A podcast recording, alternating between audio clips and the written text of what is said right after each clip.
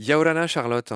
Yaorana Marc. Yaorana, je rappelle que c'est bonjour en polynésien, en tahitien, hein, c'est bien ça? C'est bien ça. Donc euh, voilà, euh, je suis ravi de te retrouver. On va continuer euh, sur notre gros morceau cétacé, en l'occurrence tout ce qui est morphologie, physiologie. J'apprends beaucoup de choses avec toi. La dernière fois, on avait parlé on avait fini sur les yeux, on avait parlé de leur forme, leur corps fuselé, de ce fait étonnant qu'ils ont des poils. Et aujourd'hui, je te propose qu'on enchaîne par euh, quelque chose pareil dont on a du mal à se figurer. C'est l'odorat des cétacés. Je te pose la question très bête, est-ce qu'ils en ont un, tout simplement? Euh, l'odorat, à proprement dit, on considère euh, que c'est le sens le plus réduit chez les cétacés tout simplement parce qu'en termes d'anatomie, euh, les structures qui sont logiquement dédiées à ça euh, sont euh, absentes. Il y en a pas. Les cétacés, on voit pas de narines, on voit pas de nez. Nostrils, comme on dit en anglais. Ouais, c'est ça. Alors, l'équivalent chez les cétacés de leur nez, c'est les vents, mais en effet, ils jouent aucun rôle dans l'olfaction et dans la perception, comme tu dis euh, clairement, de l'odorat. Par contre, il y a, quelques dernières études qui sont euh, hyper intéressantes et qui montrent qu'il y a quand même des facultés de détection et qui sont, euh, je ne sais pas si tu en as entendu parler, mais euh, il y a euh, une expérimentation qui avait eu lieu donc en milieu naturel, hein, où un groupe de scientifiques a, si tu préfères, mis dans l'eau des petites substances pour voir si l'espèce était particulièrement attirée. Donc l'expérimentation, elle s'est faite sur des baleines à bosse et sur le globicéphale. Et l'idée, c'était de voir un petit peu comment les cétacés y réagissaient à des substances odorantes qui étaient présentes dans le milieu. Pour euh, le globicéphale, par exemple, ce qui avait été utilisé, c'est quelque chose qu'on appelle du diméthylsulfure. Donc un composé volatile qui est très odorant et qui est produit en fait naturellement à la surface des océans lorsque il y a la dégradation du phytoplancton par le zooplancton. Et donc euh, pour être assez simple, ils ont placé dans l'océan euh, un flotteur avec une petite caméra sous-marine, un hydrophone, et ils ont remarqué que les globicéphales s'approchaient bah, davantage du flotteur lorsque celui-ci bah, diffusait l'odeur euh, du diméthylsulfure donc euh, qui développait en plus un tas de comportements euh, euh, associés et que donc clairement il y aurait une détection quand même qui s'opère. D'accord. Alors là encore tu, tu m'apprends quelque chose. Ok. Donc une, expérience récente et cette détection se fait j'imagine par des papilles qui seraient plutôt à l'intérieur de la bouche du coup parce que sinon on voit pas trop par où. C'est ça, c'est ce que j'allais dire. Du coup, en fait, euh, on lit clairement ça au goût. On savait déjà que les cétacés ont vraiment euh, la présence de papilles gustatives, qu'ils étaient capables de détecter des grandes familles, euh, donc l'acide, la mer, ce genre de choses. Mais là, vraiment, on va dans quelque chose qui est euh, un petit peu plus élaboré et ça rebondit sur euh, une autre grande hypothèse qui avait été posée notamment chez les espèces migratrices et les mysticètes. C'est que les cétacés ont tendance très régulièrement à goûter l'eau goûter l'eau pour pouvoir alors dans un tas de situations hein, ça peut être goûter l'eau pour euh, avoir accès à une ressource alimentaire qui est à proximité. Ça peut être goûter l'eau pour des espèces euh, sociales qui du coup vont détecter la présence d'hormones et donc euh, le fait de savoir si une femelle est disposée ou pas à se reproduire. Ça peut être goûter l'eau bah, pour se déplacer dans l'océan parce qu'en fonction de là où on est les masses d'eau elles ont pas le même goût donc on se rend vraiment compte quand même que ces animaux, même si on parle souvent de grands spécialistes acoustiques, ils ont finalement accès euh, à d'autres sens et qui sont euh, très très utiles euh, dans certains moments de vie. Charlotte, voilà ce qu'on pouvait dire sur l'odorat. Si tu veux bien, on va enchaîner sur tout ce qui est nage et palette natatoire c'est le nom des nageoires. C'est vrai qu'on ne dit pas trop nageoire pour les cétacés. Les spécialistes parlent plutôt de palettes natatoires. Par quoi on commence? Est-ce que on commencerait par parler de leur caudale, par exemple, qui, on va dire un gros mot, mais que tu vas tout de suite expliquer, qui est parfaitement homocerque Ça veut dire quoi et ça s'oppose à quoi? Alors homocerque, ça s'oppose à hétérocerque, et c'est le fait d'avoir une nageoire où les deux parties, donc les deux lobes, sont parfaitement identiques, de même taille et de même forme. Ce qui s'oppose à hétérocerque, où là, ben, on pense aux poissons typiquement, qui ont une nageoire caudale, donc euh, pour resituer hein, la queue, euh, la nageoire caudale, qui elle peut avoir les deux lobes de taille différente et euh, de forme différente. La plupart des poissons, euh, enfin, je n'ai pas de chiffres en tête, mais ont aussi des nageoires homocerques. L'exemple typique de l'hétérocerque, ben, c'est les requins. Ils ont le lobe supérieur bien plus développé que le lobe inférieur, et ça a une utilité. Et notamment tous les requins qui sont un peu rase-moquettes, qui rasent le fond de l'eau, bah, ça serait gênant que le lobe inférieur soit trop long. Donc pour pouvoir raser, raser le fond de l'eau, bah, c'est pour ça qu'ils ont acquis euh, au fil de l'évolution, c'est que un hétérocerque avec le lobe supérieur. D'ailleurs, je m'empresse de dire que les requins, les formulins des mers, comme le mako, ils ont des nageoires caudales beaucoup plus homocerques, ce qui leur permet d'aller plus vite que leurs cousins qui sont des rase-moquettes. Voilà, je voulais juste préciser ça au passage. Mais Là où je t'attends surtout, Charlotte, c'est qu'il y a quand même une énorme différence. Alors, on a vu que il y a beaucoup de poissons qui ont aussi des caudales euh, homocerques. Par contre, l'énorme différence, c'est l'axe. C'est-à-dire que la nage est pas du tout la même chez les cétacés et chez les poissons. J'aimerais que tu nous expliques de manière très pédago euh, l'énorme différence. Bah, l'énorme différence, en effet, elle est sur l'orientation de cette nageoire caudale. C'est tout simplement le fait que chez les cétacés, euh, c'est un mouvement qui va s'opérer du haut vers le bas ou du bas vers le haut, hein, mais du moins à, l'horizontale, alors que chez euh, les poissons, les requins que tu viens de nous présenter, on est sur un axe vertical. C'est rigolo parce que l'évolution aurait pu retenir un autre choix, mais en effet, chez les mammifères, c'est devenu euh, ce mouvement euh, de haut en bas, là, comme tu as dit, alors que les poissons, bah, c'est autre chose. C'est un axe qui est complètement euh, différent. On a l'intuition, il suffit, il suffit de les regarder. Charlotte, il faut qu'on dise un mot. Alors, on va, va pas parler de toutes les palettes natatoires de toutes les baleines, mais on va quand même parler de la plus remarquable. Il s'agit de Megaptera novae angliae. Je, te laisserai nous dire son nom euh, sous lequel elle, elle, est le plus connue. Elle a une nageoire, une palette natatoire qui fait le tiers de la longueur du corps. Je te laisse nous parler de cette exceptionnelle palette natatoire qui est peut-être la plus connue. Alors, euh, Megaptera novae angliae, ce nom un peu barbare, fait référence à la baleine à bosse, qui est donc une espèce présente ici en Polynésie française. Et donc, lorsqu'on parle de ces grandes palettes natatoires, on fait référence à ces nageoires pectorales, donc les nageoires qui sont situées de part et d'autre de l'animal, hein, et qui euh, aident à la stabilisation, au déplacement de ces animaux. Un tiers du corps sur euh, une espèce euh, qui peut mesurer jusqu'à 18 mètres de long.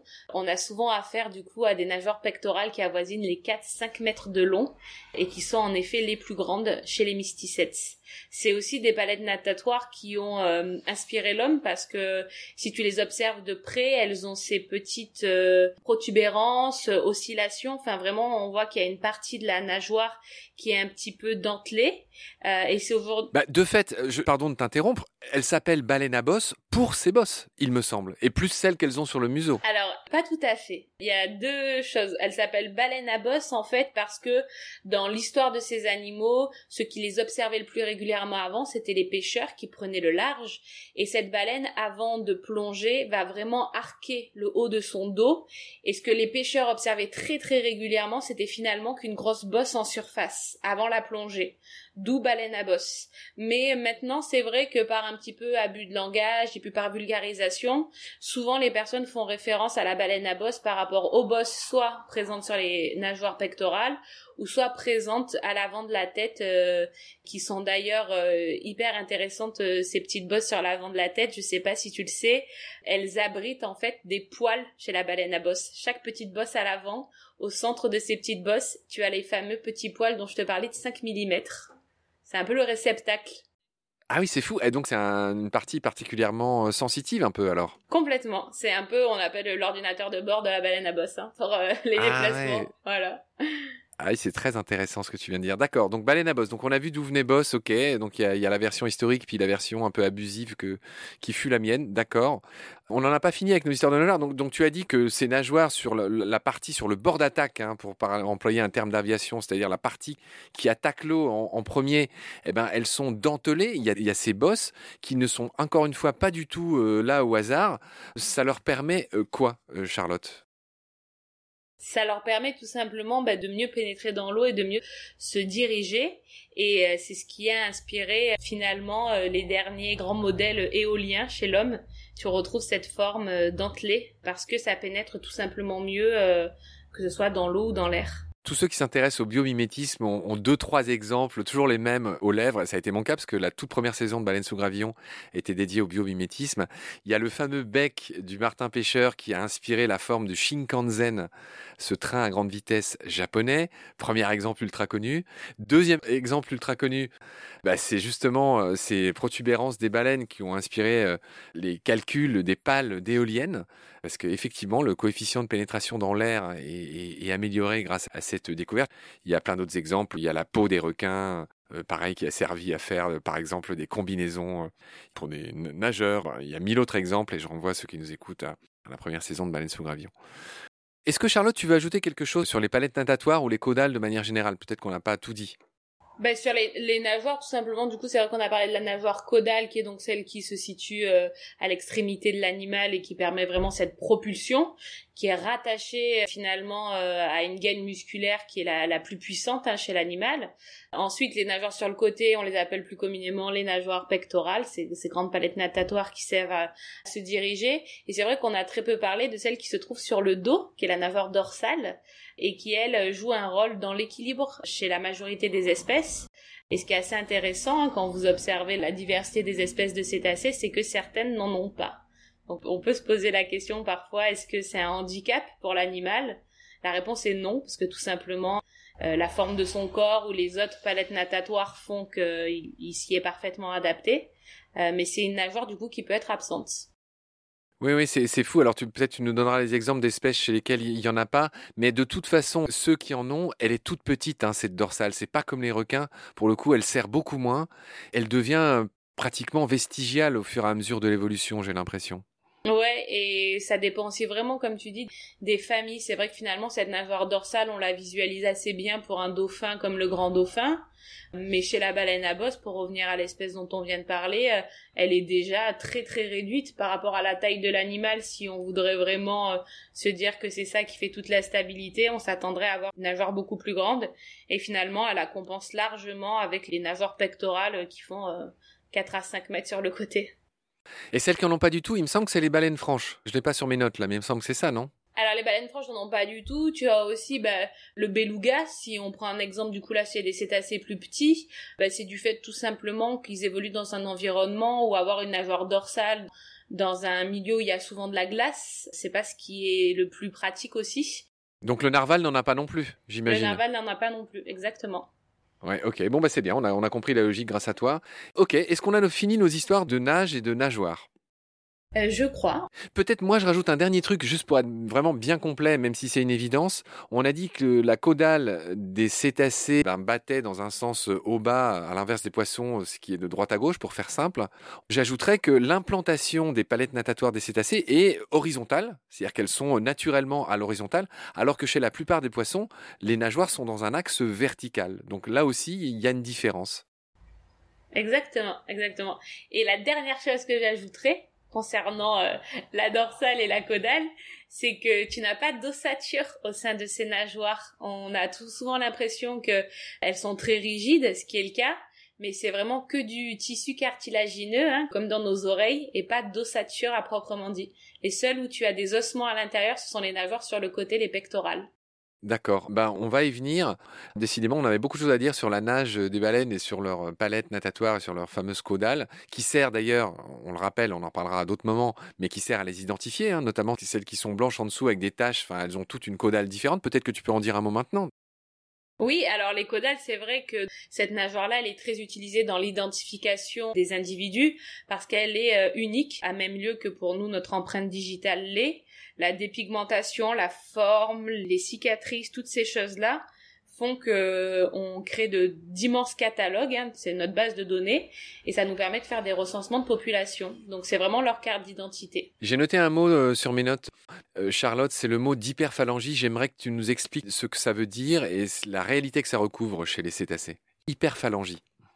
Alors, l'hyperphalangie, c'est tout simplement le fait d'avoir un nombre de phalanges plus important. Du coup, lorsqu'on observe ces nageurs pectorales de plus près, tu vas retrouver, on va dire, basiquement l'ossature que nous, on aurait de notre homéoplate jusqu'aux cinq doigts de la main chose que tu retrouves vraiment dans la nageoire pectorale de ces animaux. La simple différence, c'est qu'au niveau des doigts, tu as un nombre de phalanges qui est beaucoup plus important.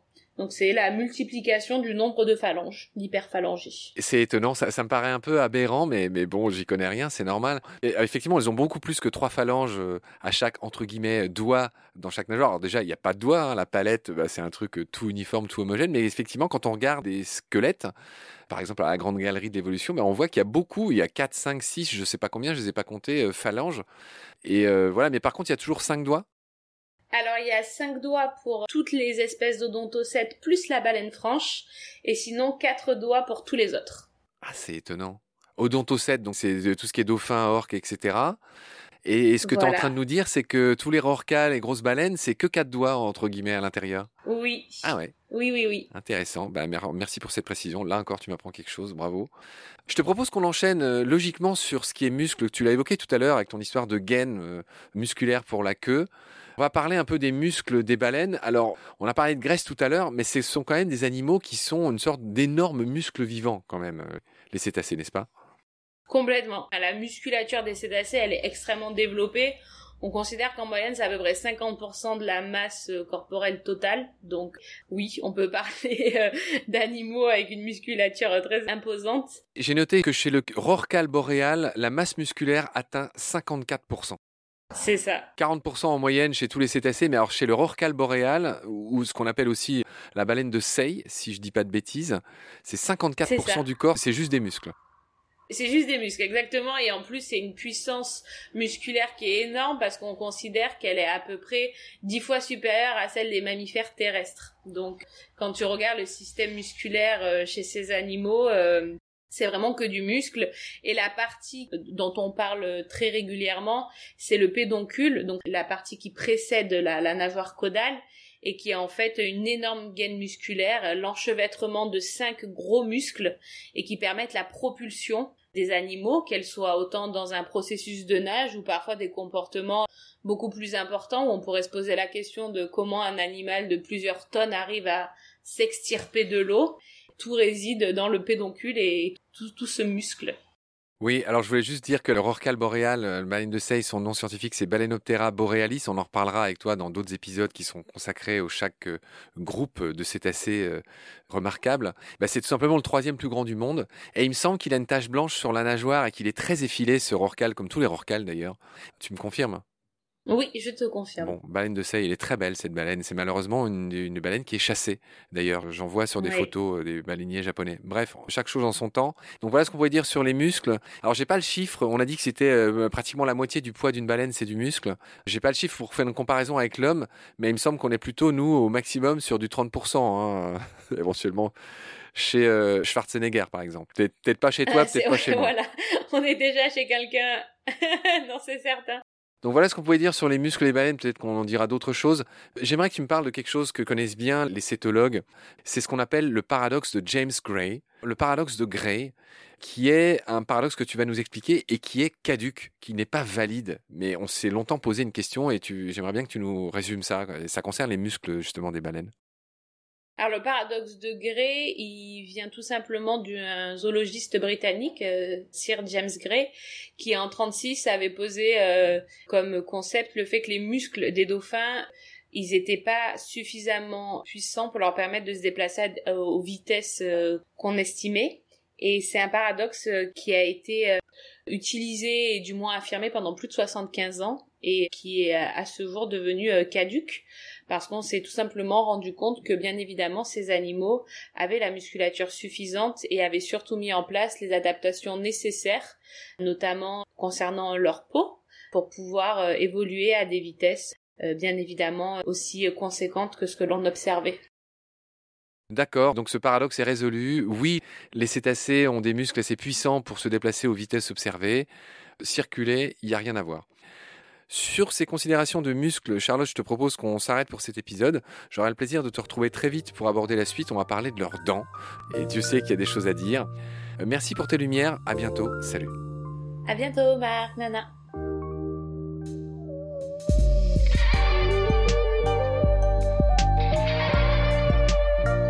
C'est la fin de cet épisode. Merci de l'avoir suivi. Pour continuer, nous avons besoin de votre soutien. Et vous pouvez nous aider simplement, en quelques clics et gratuitement. Il suffit par exemple d'utiliser le moteur de recherche solidaire Lilo. Ainsi, chacune de vos recherches sur Internet générera des gouttes qui seront reversées au projet de votre choix, comme Baleine sous gravillon par exemple. Vous pouvez par ailleurs vous abonner à nos podcasts comme d'habitude, partager les liens, devenir adhérent de l'association BSG ou encore faire un don sur Helloasso ou sur Tipeee. Grand merci par avance. Je remercie tous mes équipiers pour leur aide précieuse. Je vous retrouve bientôt pour de nouveaux épisodes. Et d'ici là, prenez soin de vous et de ce qu'il y a autour de vous. Merci. À bientôt.